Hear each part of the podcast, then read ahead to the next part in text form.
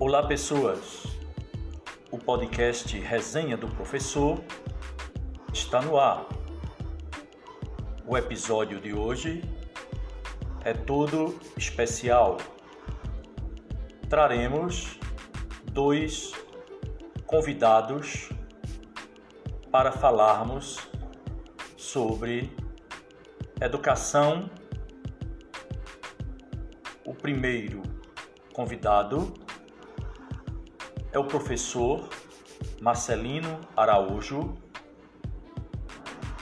que atualmente está à frente da GRE, Gerência Regional de Educação, com sede no município de Arco Verde. Ele nos falará sobre vários temas, principalmente como o estado de Pernambuco, as, as escolas estaduais estão enfrentando esse momento de pandemia.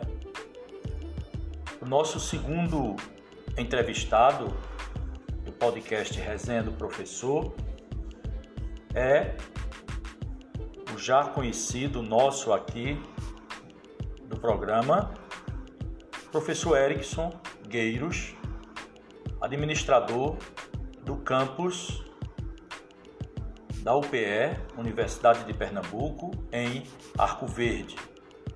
Ele nos falará sobre as provas do Sistema Seriado de Avaliação SSA que ocorrerão nos dias 31 de janeiro 1, 4 e 5 de fevereiro. Dessa maneira, esperamos contribuir para esclarecer algumas dúvidas com relação aos temas que serão aqui tratados.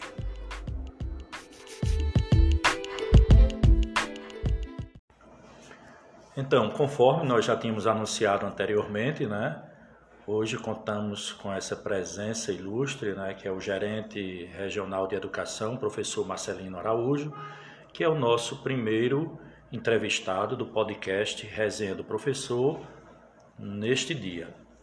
Então, Marcelino, seja bem-vindo ao nosso podcast Resenha do Professor. Obrigado, César. Muito obrigado mesmo. Obrigado pelo convite.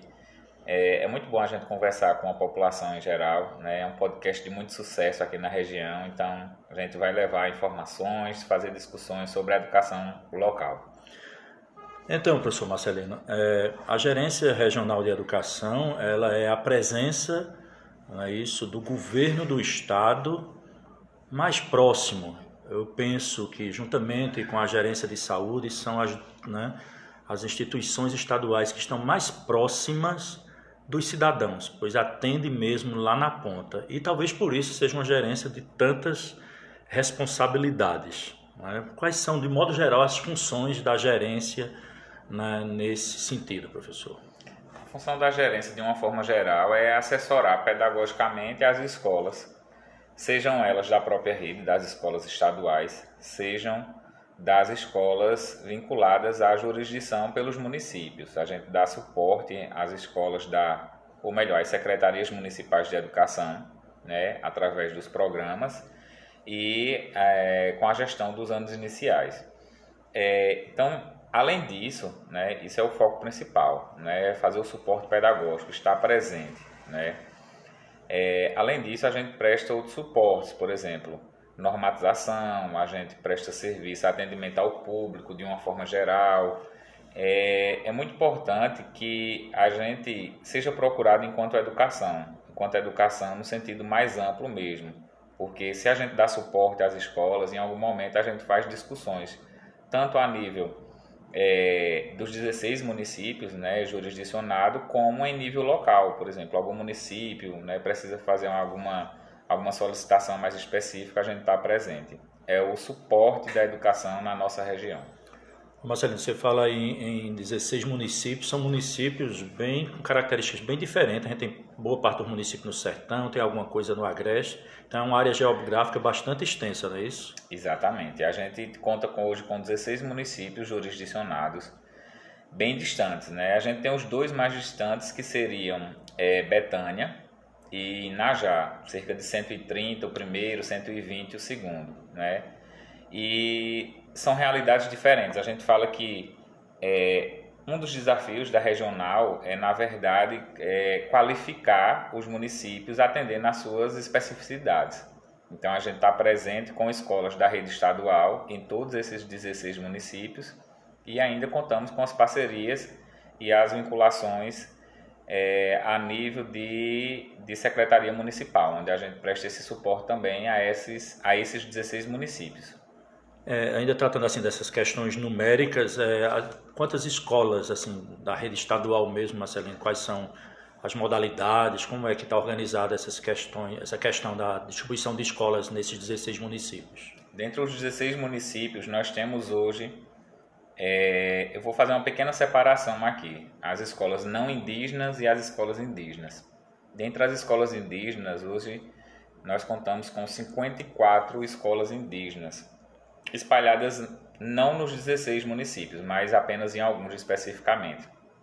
A exemplo de, de Pesqueira, Ibimirim, Najá, Buíque, Tupanatinga.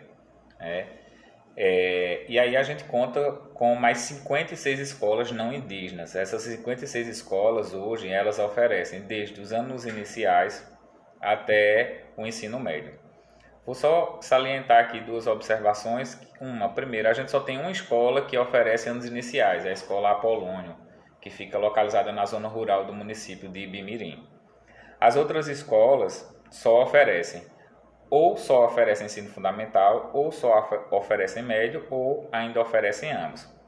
Então, falando especificamente dessas 56 escolas estaduais, é, hoje nós temos 20 e quatro escolas de tempo integral, três escolas técnicas que também são de tempo integral, né, funcionam de tempo integral com ensino médio técnico integrado, e nós temos 29 escolas regulares. Essas 29 escolas regulares são aquelas que oferecem ensino médio regular ou que oferecem ensino médio também, ou melhor, ensino fundamental do sexto ao nono ano. Então é uma rede assim, mais ou menos homogênea, né? Assim, atende o ensino fundamental anos finais, o ensino médio, né? Então é uma rede mais ou menos homogênea, mas mesmo assim, né, é, tem suas especificidades, seja geográficas, seja de realidades diferentes, especialmente essas escolas indígenas, né, Marcelino? Quais são os municípios, Marcelino, que são atendidos por essas escolas indígena, porque é uma realidade bem diferente e são numerosas, né? Quase o mesmo quantitativo de escolas regulares também são escolas indígenas. Né? Exatamente. A gente tem as escolas indígenas aqui, a gente é, a grande concentração dela, a maior parte delas concentra-se no município de Pesqueira. É, mas nós temos ainda elas presentes nos municípios de Ibimirim, Buíque, Inajá, Tupanatinga. É, são, são escolas essas escolas elas, elas dependem muito né, da sua comunidade local, tendo em vista a sua etnia. Então elas apresentam um arcabouço muito, muito próprio, na verdade, de, de desenvolvimento da educação. Além disso, César, se me permite, claro. é, a gente tem ainda um outro público, né? A gente falou de, de ensino como etapa, a gente ainda tem uma, uma situação que a gente tem todas as modalidades oferecidas na nossa região. Mas temos especificamente algumas delas é, de forma, digamos assim, mais, é, mais específica, como por exemplo, dentre essas escolas citadas não regulares, a gente tem um centro de atendimento educacional especializado, que é o CAE, que isso é localizado no município de Arco Verde nós temos uma outra escola, que é o Centro de Educação de Jovens e Adultos Cícero Franklin Cordeiro, que é uma escola especializada só no ensino é, na, modalidade, na, modalidade, ah, na modalidade EJA. E ainda nós temos a oferta de educação do campo, que estão disponíveis por diversos polos da nossa região. Além disso, ainda, nós temos é, uma escola de é, uma escola de tempo integral, dentro das escolas de tempo integral, nós temos uma que é a Eren Quilombola, que atende também um outro público, que é o Quilombola. É, é ensino médio e fundamental, a, a, Quilombola? Sim, ensino médio e fundamental. Integral? Integral. Ah. Integral para o ensino médio, para o fundamental é como regular, porque é uma escola que ela tem uma identidade própria também. Ela consegue oferecer as duas, as duas modalidades e as duas etapas, mesmo sendo diferenciada, porque fica dentro de uma comunidade específica. Então a gente. Desculpa, César. Então a gente, é, como eu falei anteriormente, a gente está tendo todas as modalidades, em todas as etapas, em praticamente todas as. É, em todos os 16 municípios jurisdicionados. Talvez algum deles deixe de oferecer, mas não porque o município é, ou melhor, não porque o Estado não ofereça em si, mas é porque o município talvez não tenha a demanda específica para determinada situação. Ô professor, só uma curiosidade, assim, de vez em quando a gente escutava falar, não sei se já na sua, na sua administração ocorreu isso. Às vezes a gente vê a gerência tem, tem sido ocupada por, por os indígenas para, é, alguma demanda específica. Como é que anda essa relação né, do Estado, nessas demandas específicas da área, da área indígena, questão de transporte, como é que anda? Porque parece que está tudo bem mais calmo, né, digamos assim. É, eu posso dizer, assim, também uma frase é, que é um clichê, né? Não é do meu tempo. é, não, é, não é do meu tempo. Eu estou na gerência há um ano. A gente tem excelente relacionamento com, com a população indígena. É, é de um carinho assim recíproco quando a gente chega para conversar nas comunidades, né? E agora, nesse caso, é, virtualmente, somos muito bem recebidos, a gente tem um diálogo muito aberto, então assim, a gente não tem empecilhos, na verdade, nós não temos empecilhos mútuos, na verdade, a gente só tem assim grande grande apreço pelo trabalho que vem sendo construído junto às escolas indígenas. Pois é, né? É, como, como, ele diz, é bem, ele é o jovem, ele é bem jovem, né? De fato, não é do tempo dele e o tempo dele, a relação com os indígenas está uma relação bem amistosa. Isso é muito, muito importante também. Pois bem, é, dando continuidade na nossa resenha do professor, é, o nosso podcast, é, nós estamos vivendo tempos bem difíceis, né, professor, do ponto de vista de saúde pública, né? não é novidade mais para ninguém, porque só se fala nisso, né? Então, desde o mês de março de 2020, especificamente no Brasil, né, que nós estamos vivenciando esse período tão turbulento por conta da pandemia. E todas as áreas foram afetadas ou estão sendo afetadas. Mas a nossa área, a área da, da educação, né? Então, são desafios gigantes nesses tempos de pandemia como é que a gerência está articulando as necessidades, as demandas em um tempo tão turbulento, né? que coincidentemente foi o tempo que o professor assumiu a gerência nesse período tão turbulento, não é isso? Eu, eu vou ter que fazer um breve histórico aqui do que a gente viveu no ano de 2020, né, para a gente entender o contexto atual. No ano, até março, até 17 de março de 2020, nós estávamos presencialmente, ou seja, o ensino era presencial. A partir do dia 18, com o advindo da, do fechamento das escolas, e aí eu vou, né, tenho que também fazer essa ressalva aqui, o fechamento das escolas, dos prédios escolares. As escolas sempre se mantiveram abertas em nossos corações, sempre foram institucionalizadas dentro do nosso trabalho.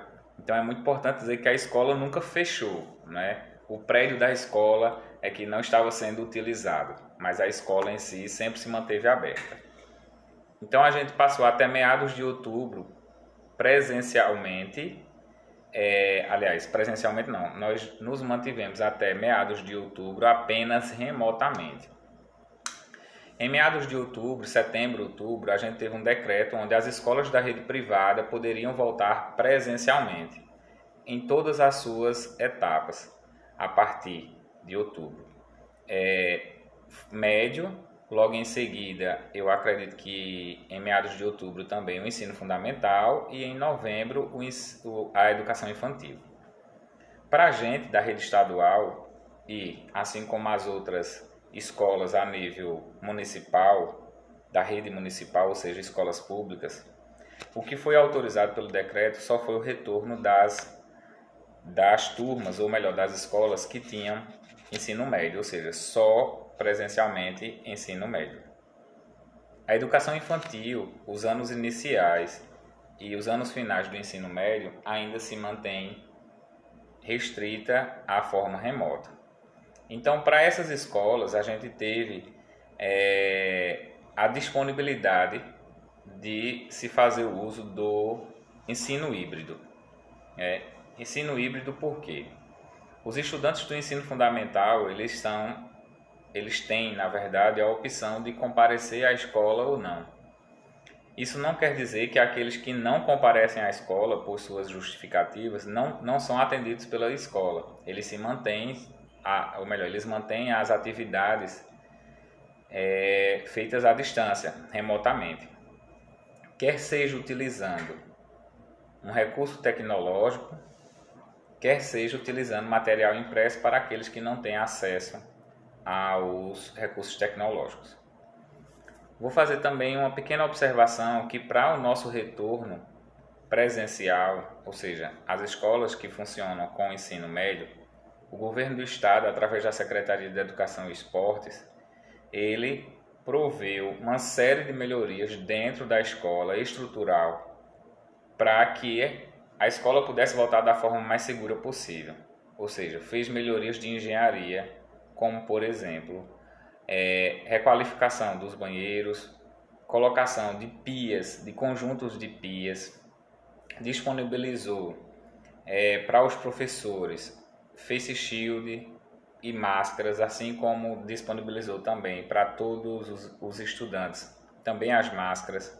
As escolas se prepararam com recursos demandados tanto do governo federal quanto do governo estadual, compra de álcool gel, equipamentos de proteção individual e coletiva, tapete sanitizante, é, álcool líquido 70 para higienização, ou seja, as escolas tiveram um aparato que até hoje tem.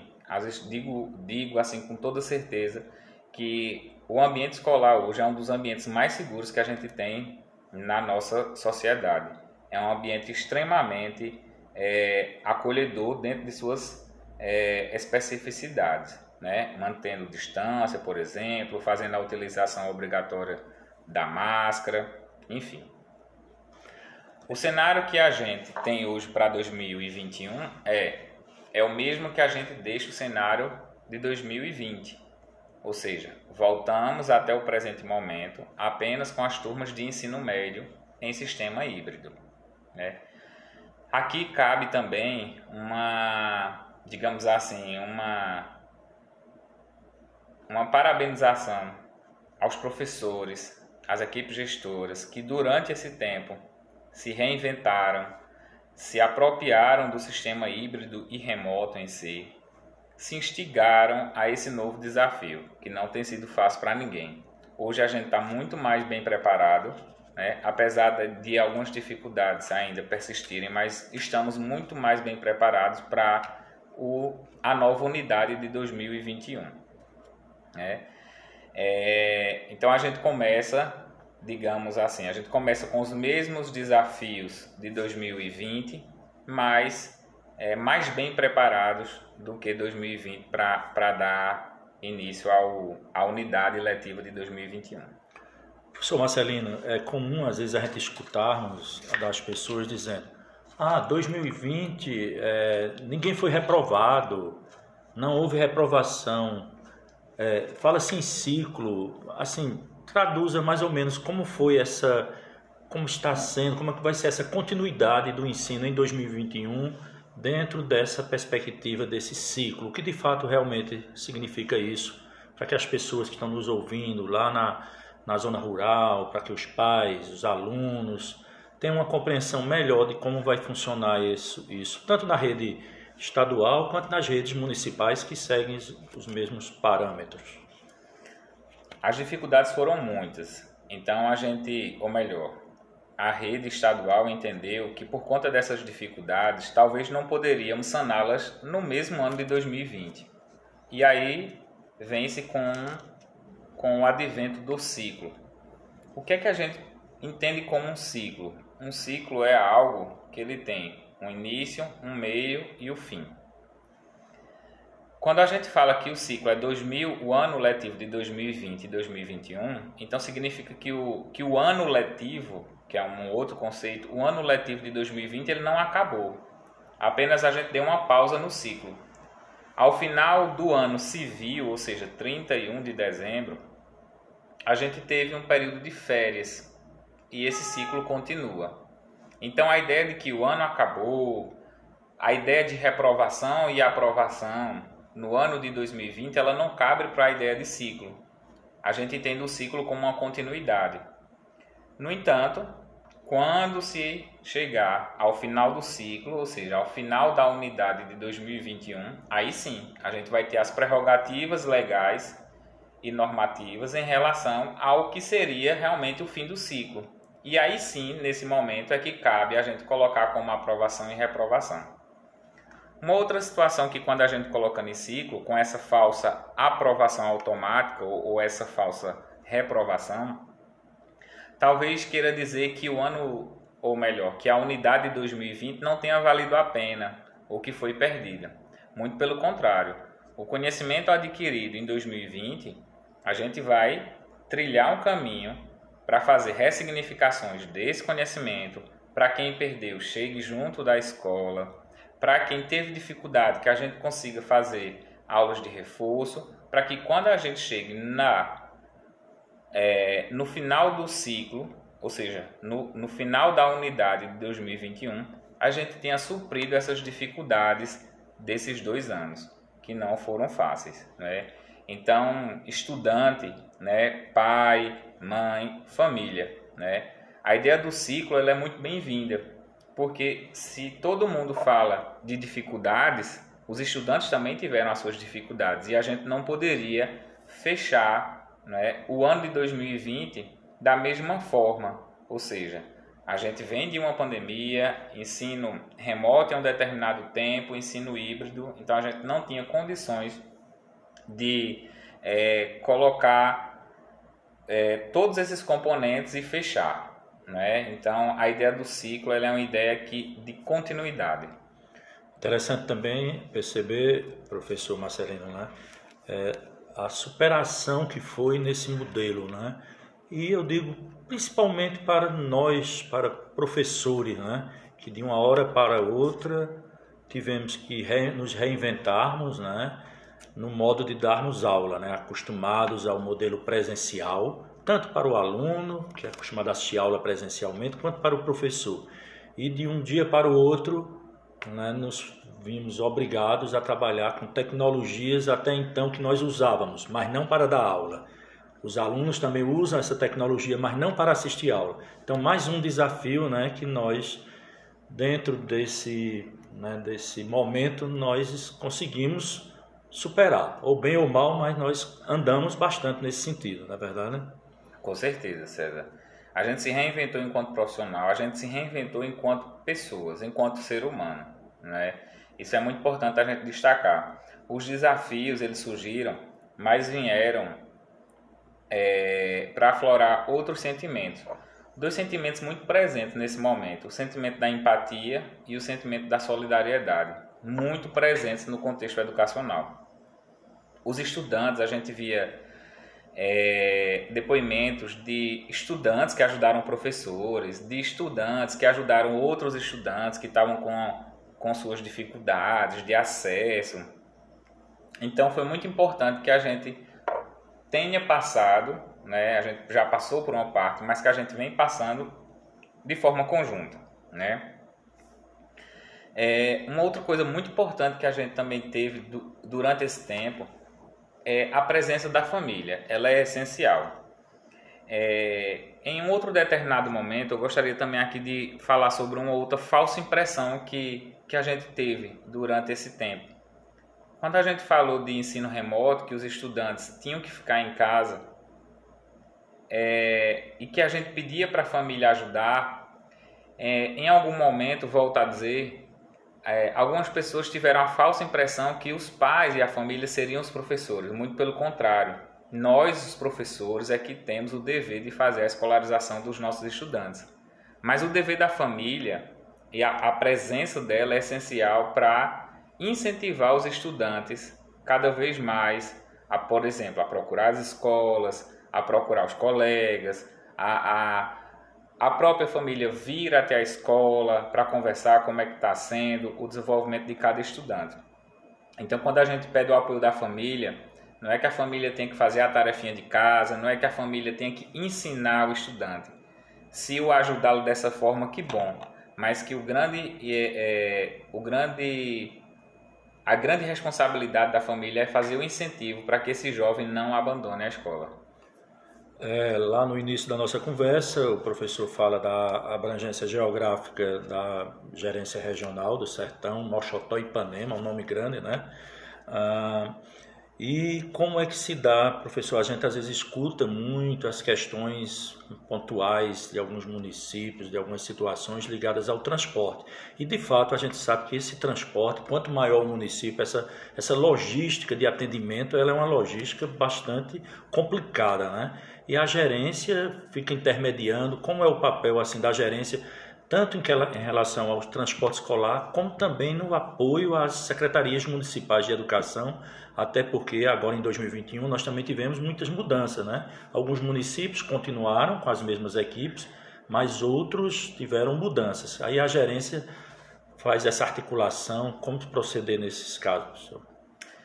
Veja bem, quando a gente tem estudantes municipais quando eu digo estudantes municipais, significa que aqueles estudantes são daquele município.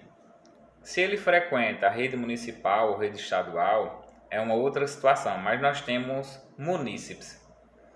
É, diante do quadro do fechamento das escolas da rede municipal, já que a maioria, ou melhor, aqui na nossa região, 100% funcionam com o ensino fundamental e não está autorizado até o momento o ensino fundamental voltar presencialmente, as únicas escolas que funcionam são as escolas da rede estadual, que oferecem ensino médio. Isso falando de escola pública. Né? Então, o que é que acontece? É, o município, ele, quando ele não tem uma frota própria, que são aqueles ônibus amarelinhos ou até mesmo outro ônibus que é comprado com recurso próprio, eles têm que fazer a contratação de outros carros, ou seja, terceirizar esse serviço. Mas esse serviço, volto a dizer, ele só é viável quando existe um maior quantitativo de estudantes. Então, como os estudantes dos municípios, ou melhor, das redes municipais, não retornam, então o quantitativo de estudantes ele é, ele é um pouco reduzido, porque fica só da rede estadual. Então, a própria frota do município ela, ela consegue abarcar esse, essa demanda. Né? Ao longo do mês de janeiro, a GRE ela tem feito é, vários encontros com, com as secretarias municipais e elas têm se mostrado bastante disponíveis para atender os, é, os nossos estudantes de uma forma geral. Né? Então isso é, um, isso é um lado extremamente positivo para a gente. Ou seja, as prefeituras hoje elas se predispõem. E é muito importante isso porque eles veem esse estudante que hoje está na rede estadual como um munícipe, ou seja, independente de qual rede ele estude hoje, ele é um cidadão de cada município, né? É o cidadão que tem direito ao transporte escolar, assim como outros serviços. É, embora em algum momento, talvez, alguma rota ou alguma localidade específica não tenha é, sido atendida, a gente tem que olhar por, duas, por dois viés. O primeiro viés é o viés da viabilidade, porque talvez naquela rota não tenha estudante suficiente para andar ou não tenha realmente nenhum estudante para vir à escola. O outro viés é que esse estudante ele também tem uma responsabilização. Por quê? Ou melhor, não só o estudante, os pais dele também têm uma responsabilização. Porque a partir do momento que ele tem a opção de retornar à escola, a gente consegue, a partir de um quantitativo que seja viável, colocar os ônibus para rodarem com, é, com a parceria com o município. Então, o estudante que queira voltar, o estudante que, que deseje né, que a família permita fazer o retorno, é muito importante ter esse diálogo com a escola, né, de dizer que o estudante vai. Porque às vezes a escola, é, apesar de fazer esse controle no que diz respeito ao estudante dentro da escola, mas ele tem que dizer qual é, ou melhor, se vem ou não vem. Né? O ano passado, por exemplo, César, a gente, é, em alguns momentos, os municípios, eles mandavam os ônibus e para algumas localidades os ônibus vinham com ou ninguém ou quase ninguém, porque o estudante dizia também que ia estar presente naquela rota e não estava. Né? Então, assim, é uma corresponsabilidade. Enquanto pai, enquanto estudante, né, dizer que pode vir, que quer vir e que vai estar presente, e a outra parte o município tem feito, né, dependendo de suas condições, dependendo de sua frota, dependendo da viabilidade, tem sim atendido a, o transporte escolar na nossa região. Então, a nossa conversa muito interessante com o gestor da Regional de Educação de Arco Verde, professor Marcelino Araújo, mas vamos ficando por aqui agradecendo essa presença e com as palavras finais do nosso gestor. Fique à vontade, professor, para encerrar esse bloco. César, muito, muito obrigado mesmo pelo convite. Acho que é importante a gente esclarecer essas dúvidas né, para a população em geral. Né? É, deixa aqui um, um, um, sentimento de que é, a unidade de 2020 né, não foi perdida, a educação sempre esteve ativa, a gente se reinventou. Parabenizar aqui novamente é, todos os professores, as equipes gestoras, mas também assim fazer uma, uma, uma ressalva assim muito, muito preciosa a participação dos estudantes, aqueles que com várias dificuldades se integraram e as famílias que acompanham esses estudantes. Colocar a gerência à, à disposição a qualquer dúvida, a qualquer intermediação, a qualquer serviço, a gente está aqui para prestar é, o melhor suporte à educação da nossa região.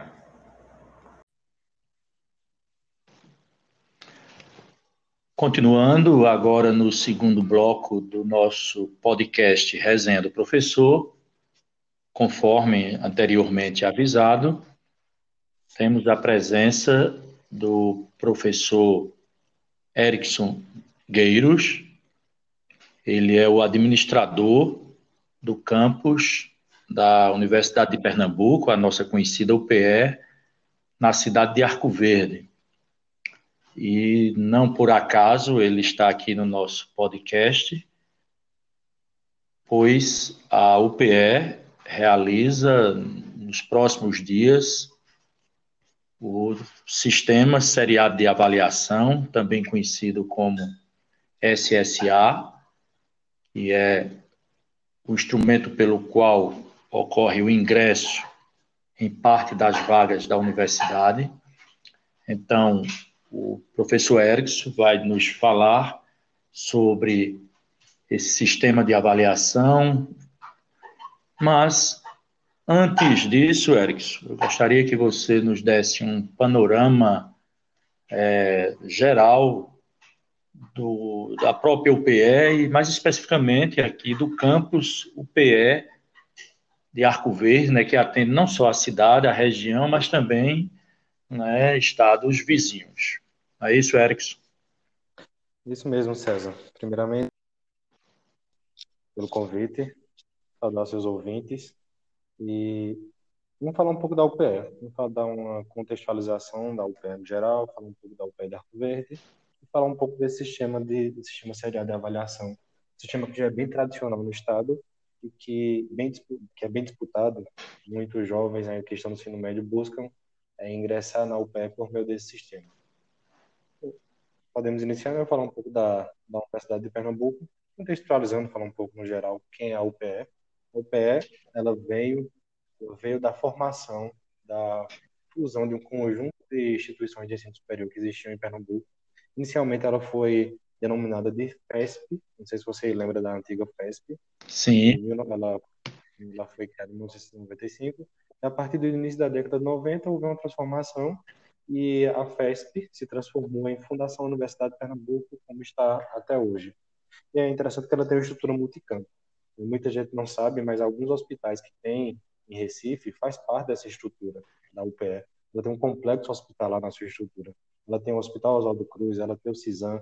Acho que todo mundo já ouviu falar no CISAM, principalmente no último episódio que houve da, naquele caso do aborto da menina. Tem o Procap, o Hospital do Coração. Então, são é uma estrutura muito grande e faz parte da cidade de Pernambuco. E ela está presente em todas as regiões do estado. Ela está presente, ela está fazendo ciência, ela está construindo conhecimento para usar as unidades do ensino de, do, do estado de Pernambuco. Não só isso, essas unidades, mas também a UPE está presente com educação à distância em outras cidades que também não não têm a sua unidade física, a sua, a sua unidade presencial.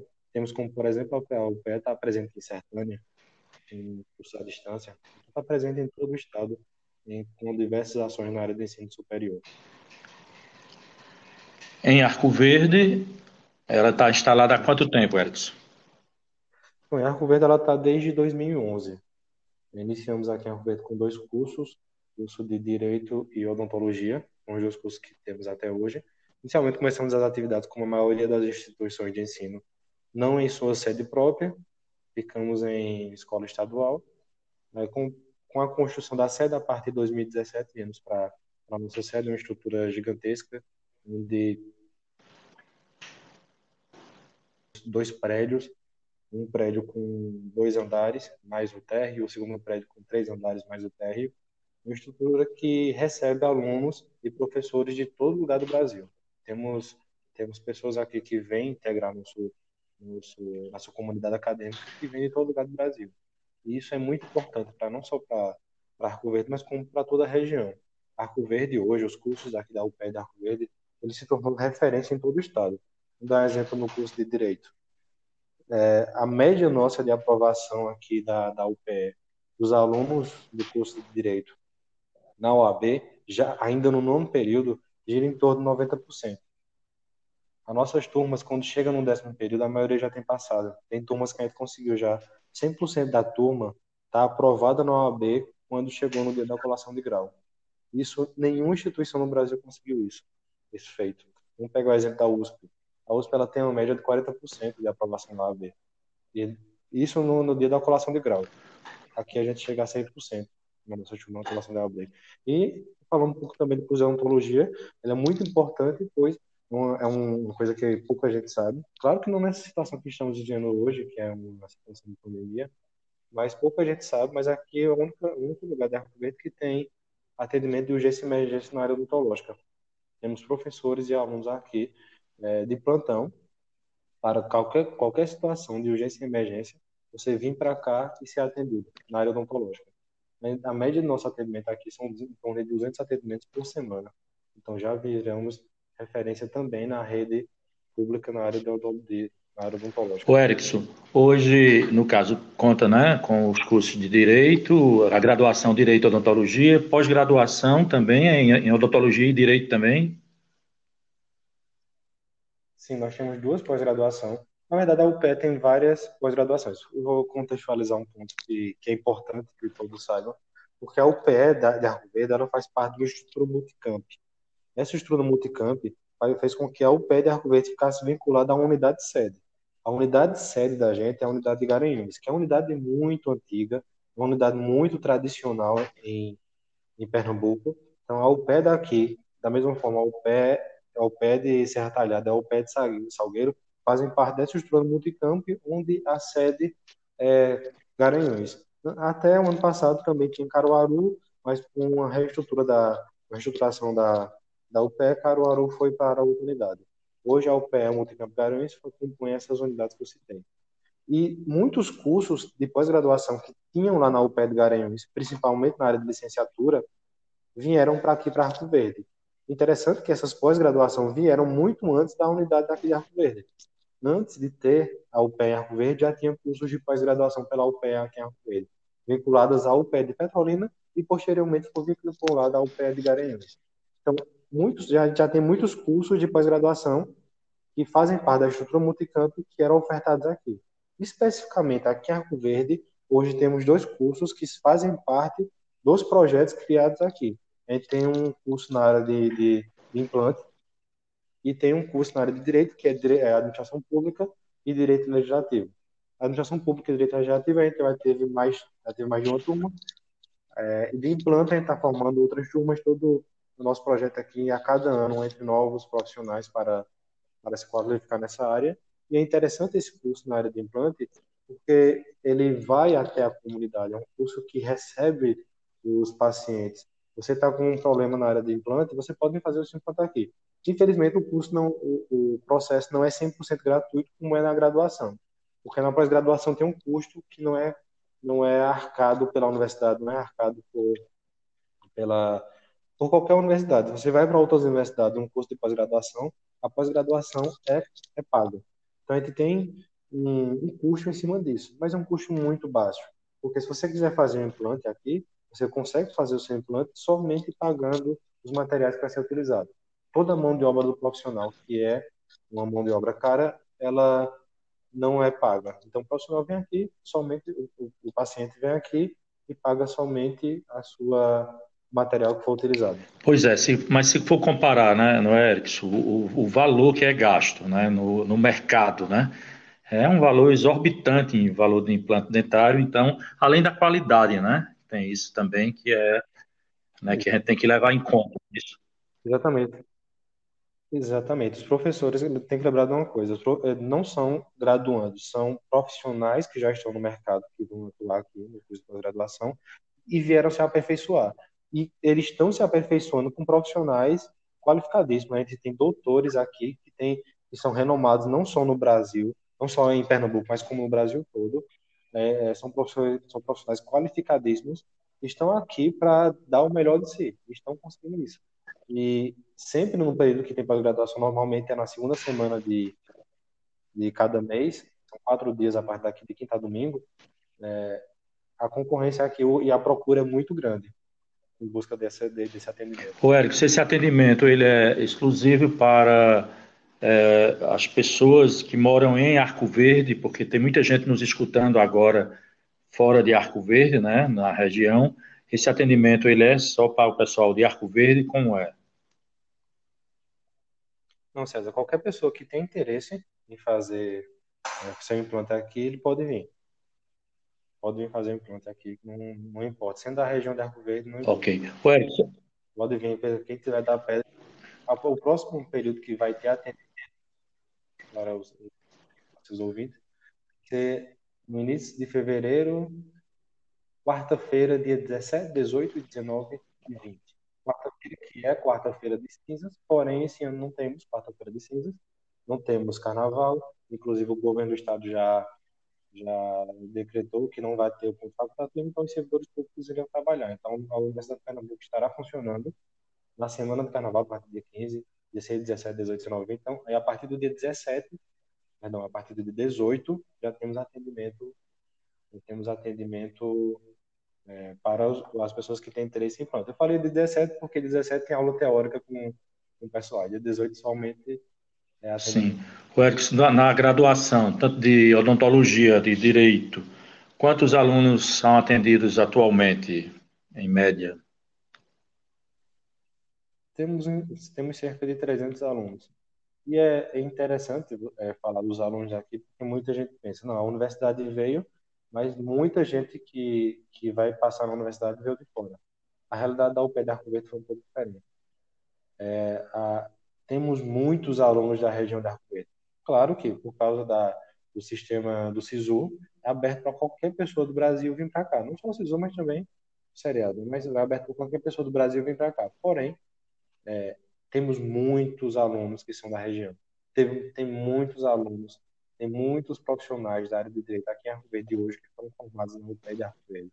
Isso é um orgulho para a região, porque mostrou a capacidade que a região tem de conseguir ingressar na universidade de qualidade. É, os, os, professores, tanto do curso de odontologia quanto de direito, a qualificação deles é o quê? Já são mestres, especialistas? Como é a, a maioria da. Mestres. Mestres e doutores. Ah. A grande maioria são mestres e doutores, e pode ter, tem muitos pós-doutores. Em relação a essa, esses profissionais, né, vieram de fora. A gente sabe que no, no interior a gente não tem ainda muitos profissionais na área acadêmica com essas qualificações para entrar na universidade, mas é questão de tempo, a gente vai mudando essa realidade com o tempo. A grande maioria vem de fora, alguns moram aqui, vieram para morar em Arco Verde, outros ainda moram na sua cidade, mas vêm para cá e isso não interfere nada na qualidade do ensino da gente. Então, é, conforme nós estamos ouvindo do professor Erickson Gueiros, o administrador do campus da UPE em Arco Verde, né? Nós temos a sorte né, de ter uma unidade de ensino né, com essas características, com essa qualidade, né, com esse serviço, inclusive, que oferta para a população. Mas aí a gente vai entrar agora no assunto né, de como é que se entra nessa universidade, de que maneira nossos jovens da região, do sertão, do agreste, é, eles podem ter acesso a o estudo de qualidade, um estudo de fato que vai trazer né, elementos que façam com que ele cresça profissionalmente. Como se dá o acesso a UPE, professor Erickson? Bom, temos duas formas de, de ingressar na UPE. Né, por meio do sistema do SISU, que é o seriado, você faz o Enem, e por meio do, do, do seriado, perdão, o SISU, que é você faz o Enem e entra, e por, meio do seriado, é o sistema de avaliação em que você, no primeiro ano, faz uma prova, no segundo ano do ensino médio faz outra prova, e no terceiro ano do ensino médio faz a terceira prova, e a diferença, a diferença de um da outra é que no terceiro ano está incluída a redação. Então, no terceiro ano você faz a redação, é o, o diferencial de um da outra. Claro que os conteúdos também mudam, que é o conteúdo referente a cada ano do, a cada ano do ensino médio. São essas as formas. Tem outras formas de ingressar no ensino no, na UPE, na graduação, por meio de transferências de edital de transferência externa. E a UPE publica esse edital com as vagas que ficam em aberto e pessoas de outras instituições têm a possibilidade de transferir seu curso para, para a UPE. Mas isso só se sobrar vaga. Se tiver alguma vaga ociosa, a gente preenche com essa transferência externa. Então, no... continue. Sim, no caso do seriado é o que iremos ter a partir do próximo domingo. Seriado, é, no próximo domingo vamos aplicar o seriado 1 pela manhã, o seriado 2 à tarde. Na segunda-feira, o seriado 1 pela manhã e à tarde o seriado 2, o segundo dia de prova. E na próxima quinta e sexta teremos o seriado 3. Seria o terceiro, terceiro ano do seriado. E, e, esse ano é um desafio a gente falar sobre seriado, aplicar uma prova dessa em toda a situação que a gente está vivenciando muita gente até pode pensar, isso é loucura, eu não vou mandar meu filho, olha, não vai ficar aglomerado e tudo mais. Mas a UPE está trabalhando né, incansavelmente para dar o melhor de si e para fazer com que é, tenha a maior segurança possível, para que o, o estudante, o candidato venha aqui e não precisa se preocupar, não precisa se preocupar com, com a questão da segurança, que é segurança em saúde, porque estamos trabalhando para dar o melhor para esses candidatos. É, mas vamos só voltando um pouquinho, quero depois entrar em mais detalhes sobre a realização dessas provas que o professor falou, que será no próximo domingo, segunda, quinta e sexta da semana que vem, né? É, mas, o, o Erickson, na questão, então, você falou que para ter acesso ao PE é através do ensino do Enem, né, do Exame Nacional do Ensino Médio, e também do SSA. Pois bem, como são divididas essas vagas? Né, tanto via Enem quanto SSA. E também me fale um pouco sobre o sistema de cotas, se tem cotas também para entrar na, na UPE. Ô César, é um pouco diferente a UPE do, a UPE do, do, do, das outras instituições, principalmente da Federal. A Federal é dividida por várias cotas e tudo mais.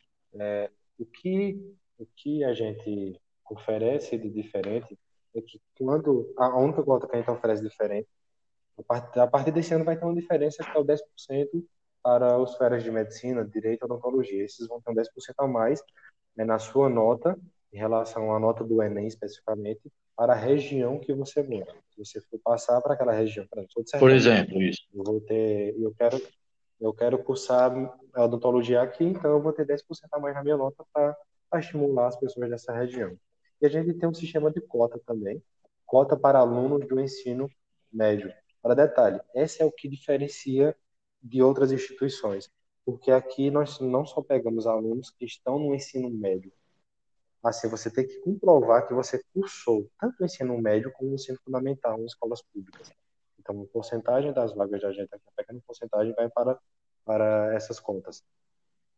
O, o Eric, eu gostaria que você fosse assim mais específico, por gentileza, na questão, para deixar bem claro para os nossos ouvintes, na questão das vagas, né, do quantitativo de vagas e do sistema de cotas, tanto para quem vai fazer o Enem e principalmente para os alunos que fazem o SSA. Como funciona mais claramente essas cotas para esses alunos, Erickson?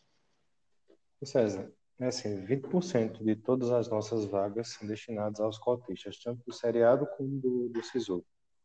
Então, metade das nossas vagas é do seriado, metade das nossas vagas é do SISU, e 20% dessas vagas vão para os cotistas. Quem é considerado cotista na UPE? Os alunos que cursaram do sexto ano do ensino fundamental em escola pública e cursaram o ensino médio em escola pública. Então, esses alunos são considerados cotistas na UPE. A partir dos próximos processos, também darão, daremos os processos das pessoas que vão entrar pelo SISU, será dado 10% de, de bonificação ao aluno que cursou é, seu ensino seu ensino médio e é da região do, da qual a unidade está instalada.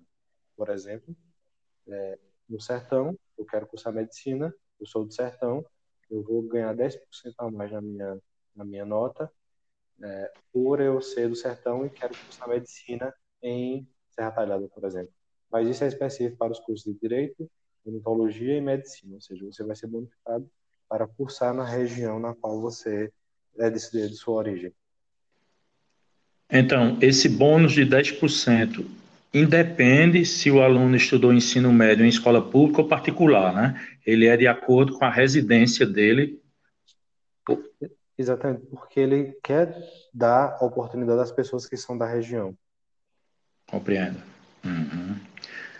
Pois bem, é, então nós temos agora no, nesse final de semana e durante a semana as provas, né, que você já falou anteriormente. Mas quais são os horários, Eric, de abrir portão, de quais são os horários mesmo dessas provas? Que é o SSA 1, o 2 e o 3, não é isso? Exatamente. É, no próximo domingo, a partir das 6 horas e 45 minutos, os alunos do primeiro ano já podem ingressar nos prédios, que são dois prédios aqui em Arco Verde, que estará, estará aplicando a prova, estará aplicando a prova, que é o Pé Arco Verde e o Eren Carlos Rios. Então, a partir das 6h45 da manhã, os portões vão se abrir para receber esses, esses estudantes para, para fazer sua prova. Por que 6h45? Estendemos um pouco o horário por causa da pandemia e para que as pessoas entrem no prédio com a maior segurança possível. Então, às 6h45 os, os portões estão abrindo, às 8 horas estão fechando e o aluno vai poder sair da prova a partir das 11h15. Detalhe, os portões fecham às 8 horas, mas as provas só iniciam às 8h15. Então, três horas depois eles podem sair com a prova, 11h15, e 12h15 a prova encerra. Tanto no primeiro dia como no segundo dia do SSA1. No seriado 2, que é a prova ocorre à tarde, os portões vão abrir às 13 horas, vão fechar às 14h15 e a prova inicia às 14h30 podendo sair com a prova a partir das 17h30 e encerrando a prova às 18h30, tanto no primeiro como no segundo ano. E no terceiro ano, no terceiro ano, que é o seriado 3, que vai ocorrer na quinta e na sexta, é, muda um pouco porque tem redação, então o, o tempo de prova é um pouco maior.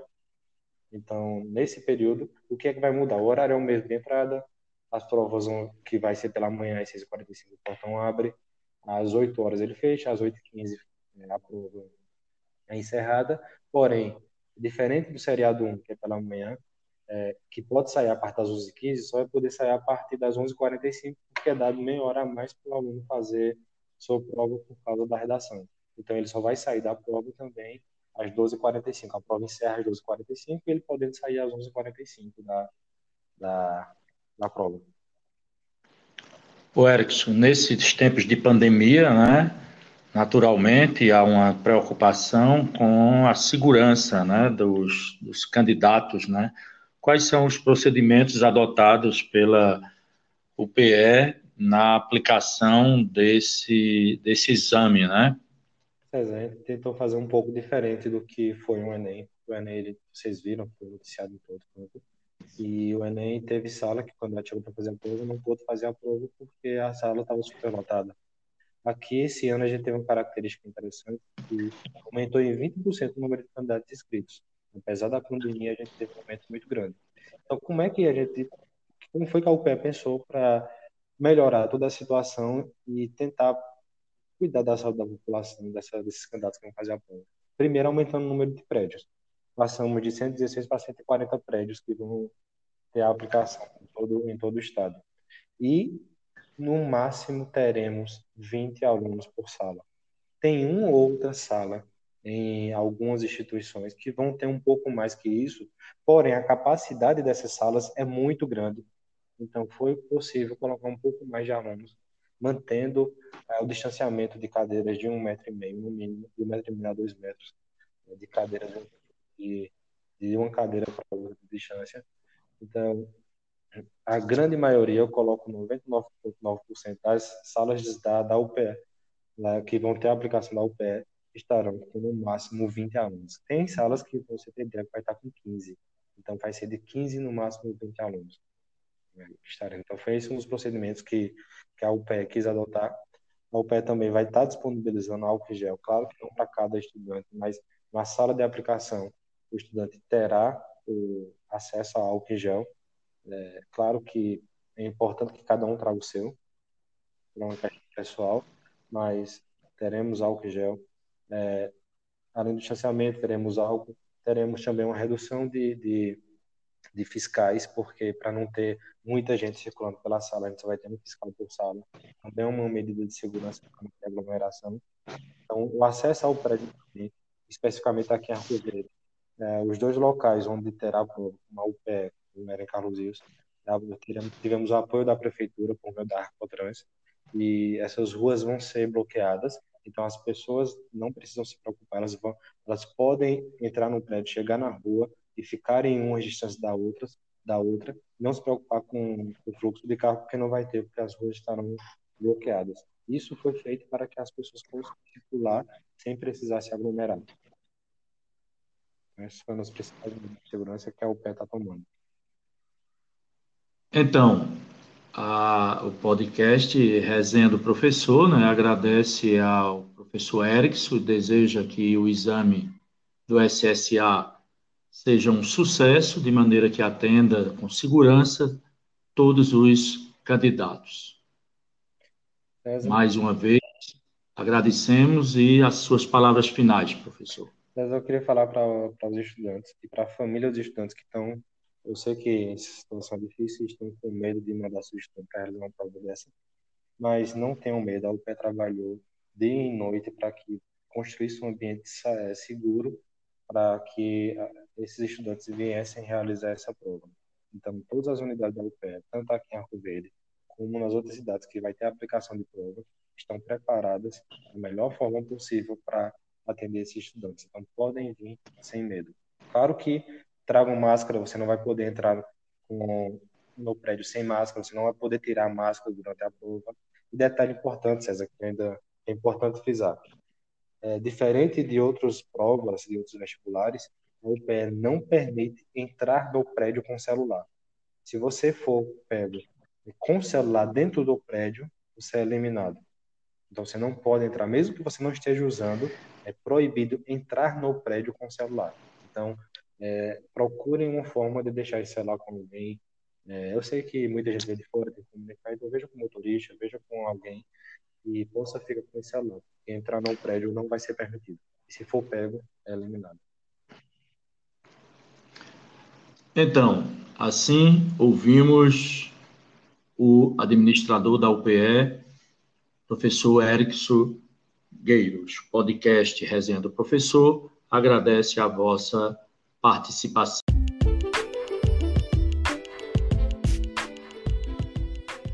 A resenha do professor termina mais um episódio.